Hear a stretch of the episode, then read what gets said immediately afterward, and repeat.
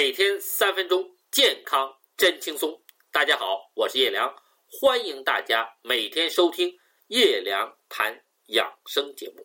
今天我们说说半百而衰，人应该活多少年？早在三千年前，我们的老祖宗就告诉我们能活一百二十年，也就是天年。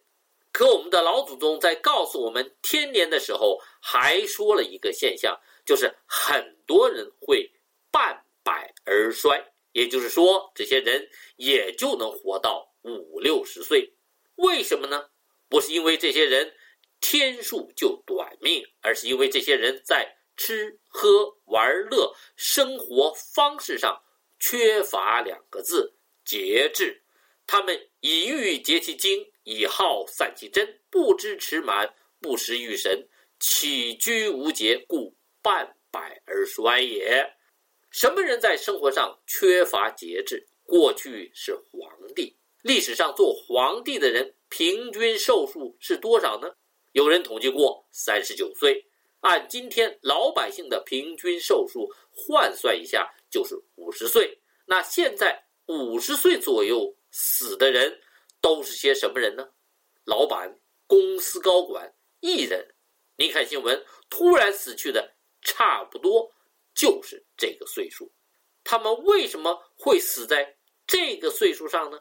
就是因为活得毫无节制，累；工作无节制，身累；应酬无节制，心累；吃喝无节制，胃累；起居无节制，体累；再加上性伴侣上往往无节制，肾累。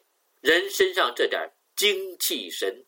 天天耗的太厉害了，什么时候耗病了，什么时候耗干了，也就吹灯熄火走人了。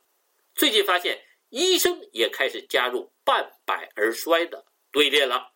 北京积水潭医院的张普柱医生，五十五岁，突发心脏病去世。阜外医院麻醉科医生苍克勤，四十二岁，突然昏迷在手术室内。积水潭医院。骨肿瘤专家丁毅突发心脏病，四十八岁去世。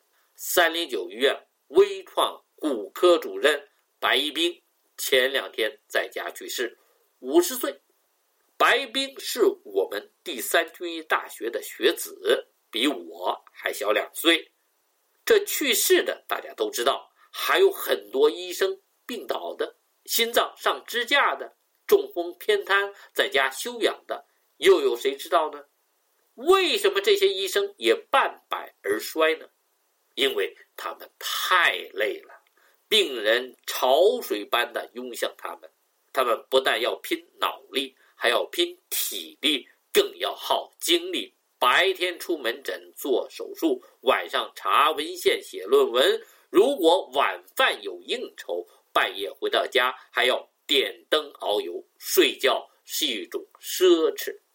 他们明知休养生息对健康和生命的重要，但迫于现实无法为之，无法休息御神，无法起居有节，无法食饮正常，被迫天天耗精散真。他们不是神仙，怎么会不半百而衰呢？每天三分钟，健康真轻松。